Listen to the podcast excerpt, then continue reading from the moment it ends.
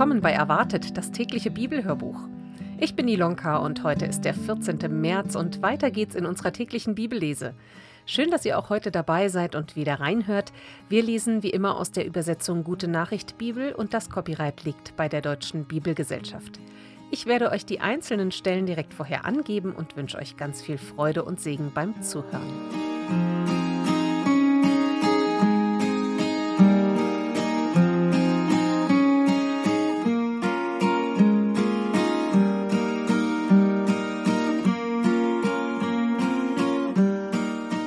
Aus dem vierten Buch Mose lesen wir ab Kapitel 21, Vers 1 bis Kapitel 22, Vers 20.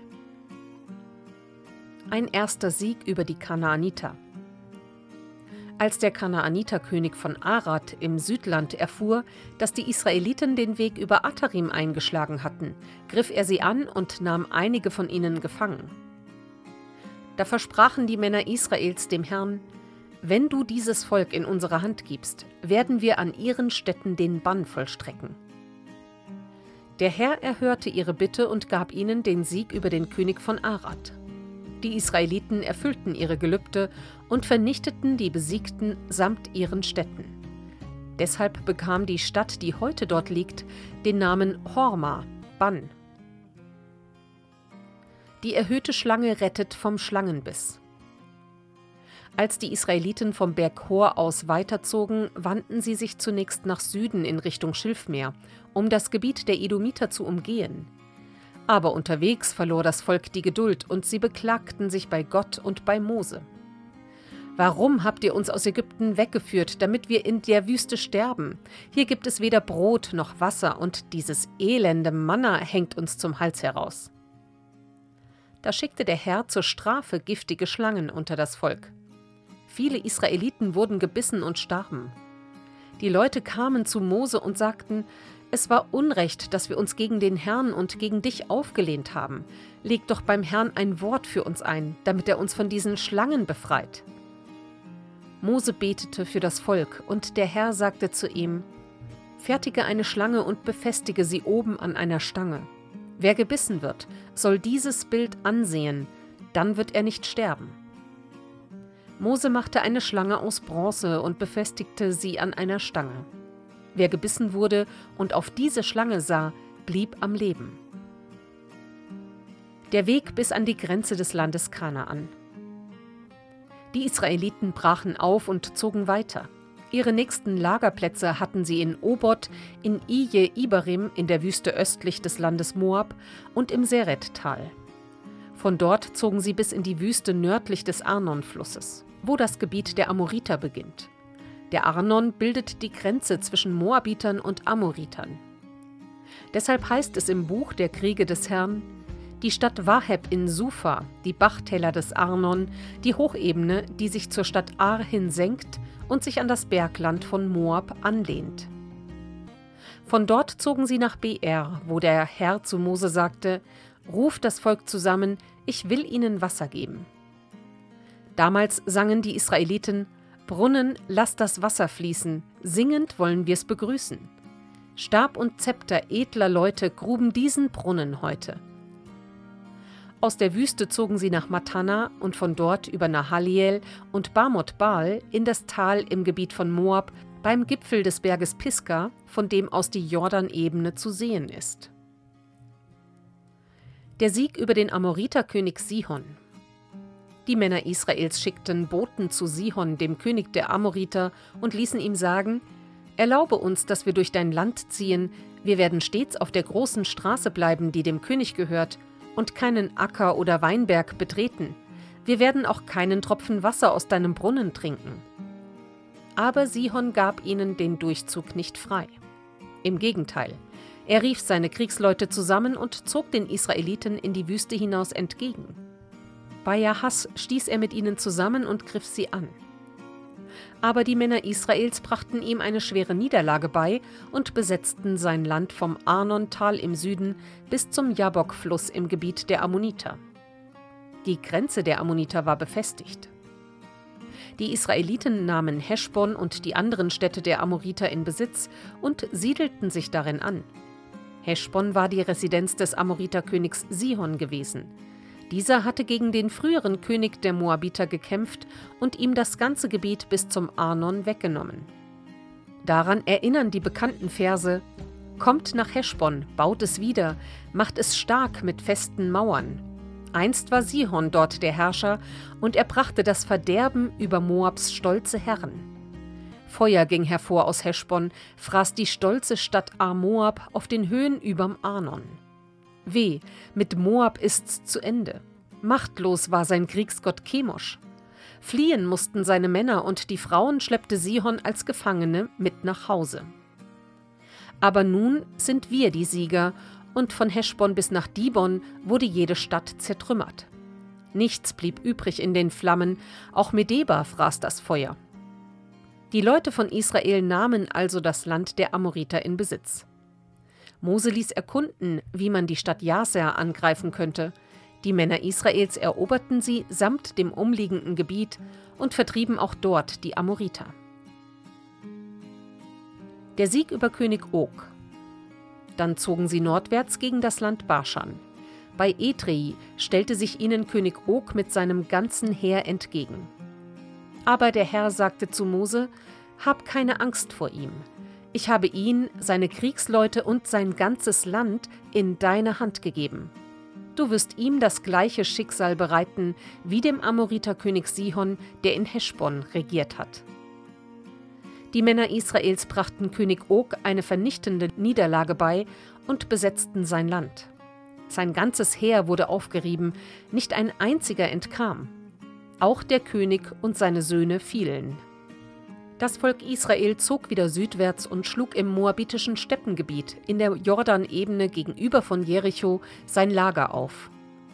Der König der Moabiter, Balak, der Sohn Zippors, wusste, welche schwere Niederlage die Israeliten seinen Nachbarn, den Amoritern, bereitet hatten. Als er und sein Volk die Menge der Israeliten sahen, erschraken sie und verloren allen Mut. Sie ließen den Sippenältesten der Midianiter sagen, diese Riesenmenge wird rings um uns das ganze Land in Besitz nehmen. Sie sind wie eine Rinderherde, die noch den letzten Grashalm abfrisst. König Balak schickte Boten in die Stadt Petor am Euphrat, um Biliam, den Sohn Beors, zu Hilfe zu rufen. Er ließ ihm sagen: Ein großes Volk bedroht mich. Sie sind aus Ägypten gekommen und haben sich hier niedergelassen. Direkt an meiner Grenze haben sie ein riesiges Lager aufgeschlagen. Ich kann nicht mit ihnen fertig werden. Deshalb komm bitte und hilf mir. Wenn du einen Fluch gegen sie aussprichst, wird es mir vielleicht gelingen, sie zu besiegen und zu vertreiben. Ich weiß, was dein Wort bewirken kann. Wen du segnest, dem muss alles glücken, und wen du verfluchst, der rennt in sein Verderben. Die Ältesten der Moabiter und der Midianiter gingen zu Biliam und nahmen den Lohn für seine Dienste gleich mit.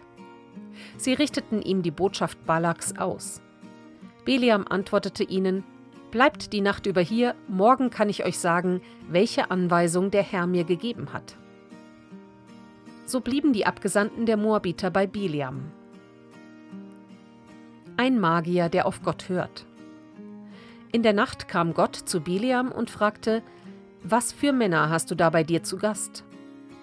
Biliam antwortete: der Moabiterkönig Balak, der Sohn Zippors, hat sie zu mir geschickt. Das Volk, das aus Ägypten gekommen ist, macht ihm Angst. Nun soll ich hingehen und es mit einem Fluch belegen, damit er es vertreiben kann. Gott aber sagte zu Biliam: Geh nicht mit ihnen, du darfst dieses Volk nicht verfluchen, denn ich habe es gesegnet. Am Morgen sagte Biliam zu den Abgesandten des Königs: Ihr müsst ohne mich heimkehren, der Herr hat mir verboten, mit euch zu gehen. Die Abgesandten kehrten zu Balak zurück und berichteten ihm das. Da schickte Balak eine noch größere Gesandtschaft und wählte dafür noch angesehenere Männer aus. Sie kamen zu Biliam und richteten ihm aus: Balak, der Sohn Zippors, lässt dir sagen, nichts darf dich abhalten zu kommen. Ich werde dich reich belohnen und alles tun, was du von mir verlangst tu mir nur den einen Gefallen und verfluche dieses Volk. Biliam antwortete ihnen, Balak mag mir alles Silber und Gold geben, das er besitzt. Gegen den Befehl des Herrn, meines Gottes, kann ich auch nicht den kleinsten Schritt tun. Aber bleibt auch ihr diese Nacht noch bei mir zu Gast. Ich will sehen, was der Herr mir diesmal sagt. In der Nacht kam Gott und sagte zu Biliam, Wenn die Männer gekommen sind und dich holen wollen, dann geh ruhig mit ihnen. Aber tu nur das, was ich dir sagen werde.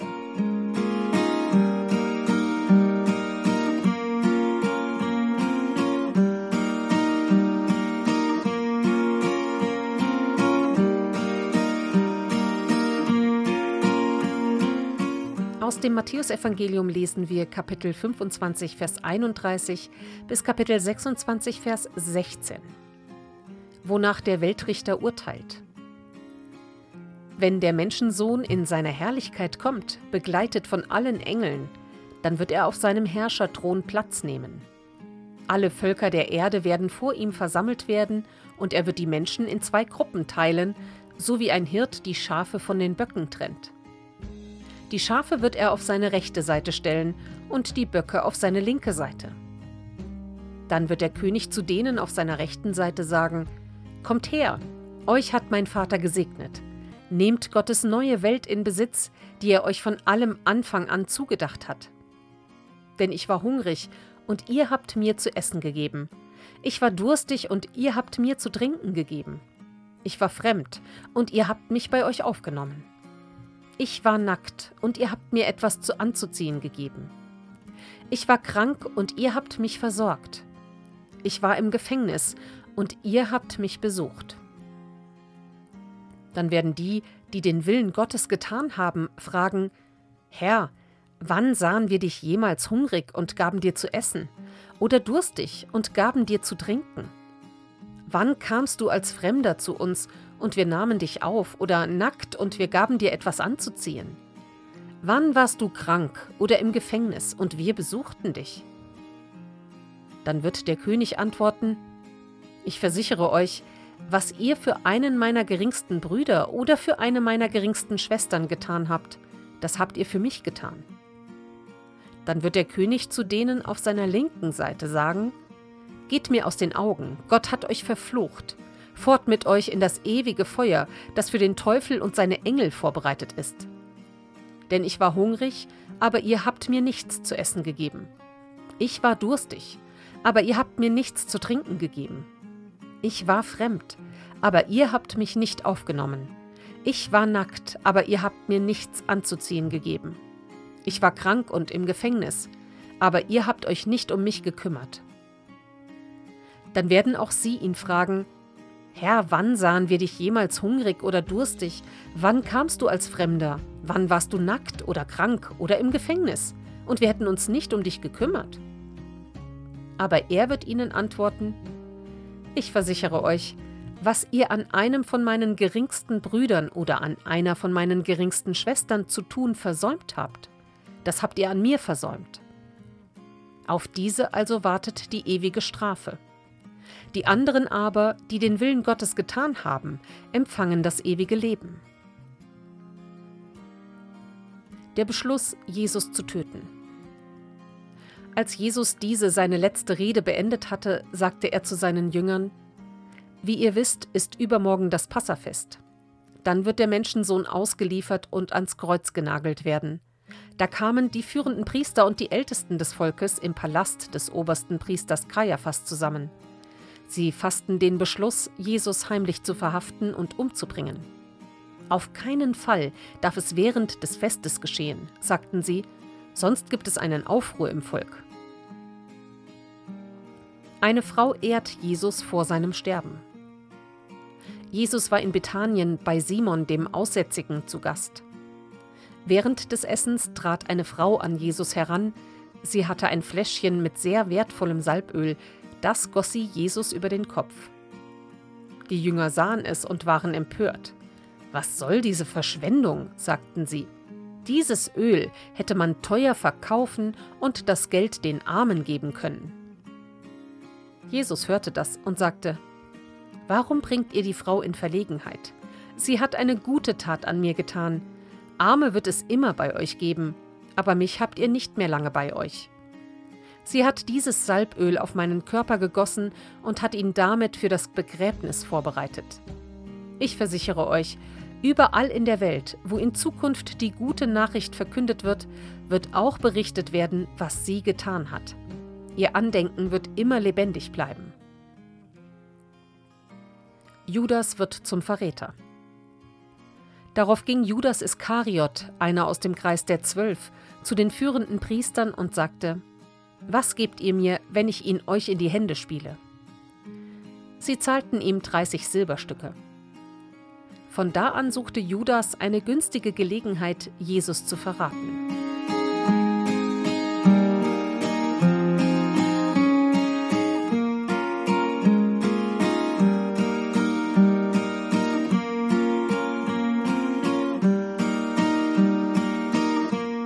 Psalm 57 Neue Gewissheit.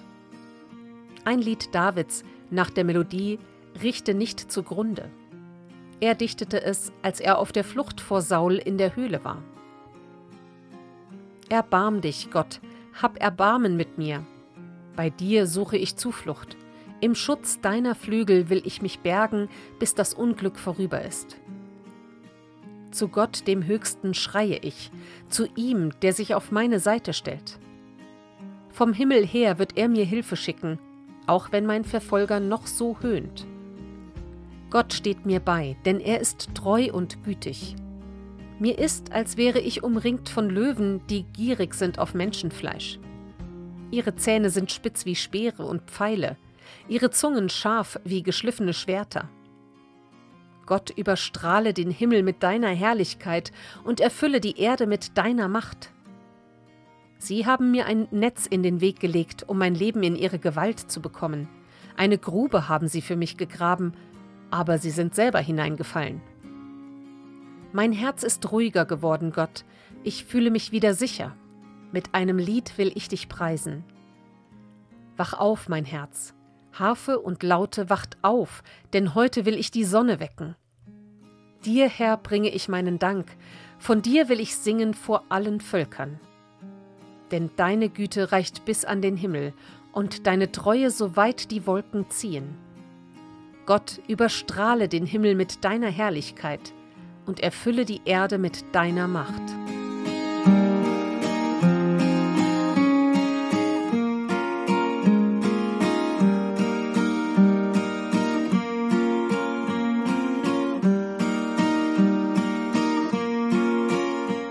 Aus Sprüche Kapitel 11 lesen wir die Verse 9 bis 11. Skrupellose Menschen schaden anderen mit ihren Worten. Rechtschaffene retten andere durch ihr Wissen. Wenn es den Guten gut geht, freut sich die ganze Stadt. Und wenn die Verbrecher umkommen, jubeln alle ihre Bewohner.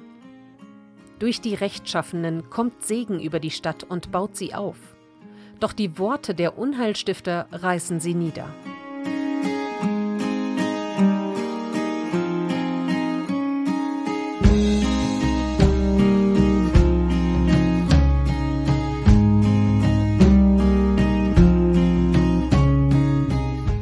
Soweit der heutige Bibeltext. Die Losung ist heute in Jesaja 66, Vers 18. Ich komme, um alle Völker und Zungen zu versammeln, dass sie kommen und meine Herrlichkeit sehen. Und in 2. Korinther 4, Vers 6 steht: Gott, der da sprach, Licht soll aus der Finsternis hervorleuchten, der hat einen hellen Schein in unsere Herzen gegeben, dass die Erleuchtung entstünde zur Erkenntnis der Herrlichkeit Gottes in dem Angesicht Jesu Christi. Und so wünsche ich euch heute einen ganz gesegneten Dienstag. Ich freue mich, wenn ihr auch morgen wieder reinhört, wenn wir weiterlesen. Bis dann. Tschüss.